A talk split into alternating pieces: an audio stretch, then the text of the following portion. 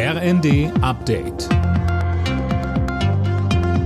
Stündlich neu. Auf den Punkt informiert. Ich bin Dirk Jostes. Guten Tag. Nach der Amokfahrt in Berlin laufen die Ermittlungen zu den Hintergründen. Berlins Innensenatorin Spranger sagte, alles deute darauf hin, dass der Täter psychisch beeinträchtigt sei. Der 29-Jährige war gestern mit einem Kleinwagen in eine Gruppe mit Schülern gefahren.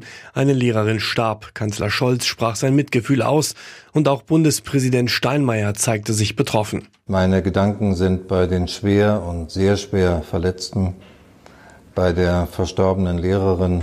Mein ganzes Mitgefühl gilt den Hinterbliebenen. Gemischte Reaktionen auf die Zustimmung des EU-Parlaments, dass für Verbrennermotoren in Neuwagen ab 2035 Schluss sein soll. Alina Tribold fasst einige zusammen.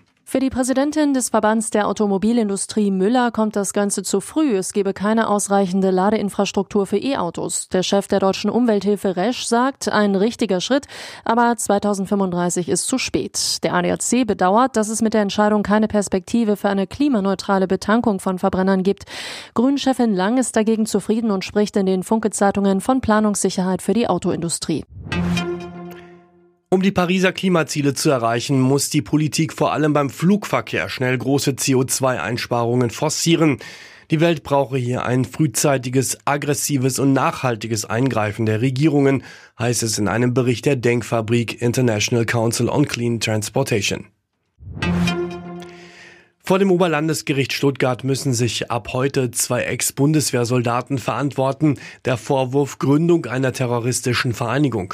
Die beiden Männer sollen sich von den Botschaften einer Wahrsagerin dazu drängen lassen haben, eine Söldnertruppe für den Jemen aufzubauen. Alle Nachrichten auf rnd.de